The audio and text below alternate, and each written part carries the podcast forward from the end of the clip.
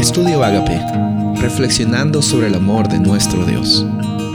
El título de hoy es Permanezca el amor fraternal, Hebreos 13:1. En estas semanas hemos estado hablando acerca de esta carta de los Hebreos, en el cual Pablo está mencionando muchas realidades, muchas de las fases que Jesús tuvo al venir a esta tierra y también las que está eh, ahora manifestándose. Él como nuestro rey, Él como nuestro sacerdote, siempre está dispuesto a estar presente en nuestras circunstancias más difíciles. Cree eso y, ponlo en tu corazón. Pero por sobre todas las cosas, en Hebreos te menciona finalmente la realidad y la necesidad de mantenernos con nuestros corazones dispuestos para que el Espíritu Santo siempre esté dirigiendo cada uno de nuestros pasos. Y sabes, eh, eh, aquí eh, el llamado que empieza en este último capítulo de Hebreos dice, permanezca el amor fraternal por sobre todas las cosas.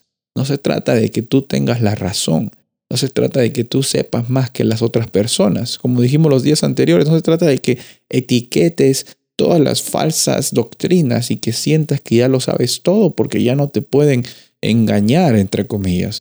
Pero en ese proceso puedes también engañarte tú a ti mismo pensando que tu conducta y hacer esas cosas van a hacer de que tú seas una persona que viva una vida con experiencia, una experiencia de abundancia. No viene la abundancia por las cosas que tú haces. La abundancia viene cuando tú y yo respondemos el amor de Dios y, manifestado en la persona de Jesús por cómo Él siempre estuvo dispuesto intencionalmente en alcanzarte a ti y alcanzarme a mí. Y ahora ese amor de Dios en nuestros corazones arde como una llama y, como una llama no solo se queda para nosotros, nuestra vida ya no se trata para nosotros. Por eso en este capítulo habla acerca, en primer lugar, permanezca el amor fraternal. ¿Por qué? Porque el amor de Dios está en nuestros corazones.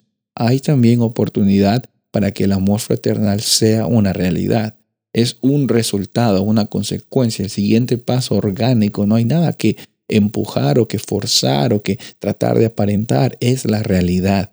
Y esa realidad nos ayuda a siempre pensar también en los otros y no solo pensar en lo que la vida me puede dar a mí. Porque Dios vino a este mundo para que toda la humanidad llegue a tener esta vida con abundancia. Y en este proceso, ¿sabes? Es hermoso saber que Él está pensando en ti. Él no se avergüenza de llamarte a ti como hermano.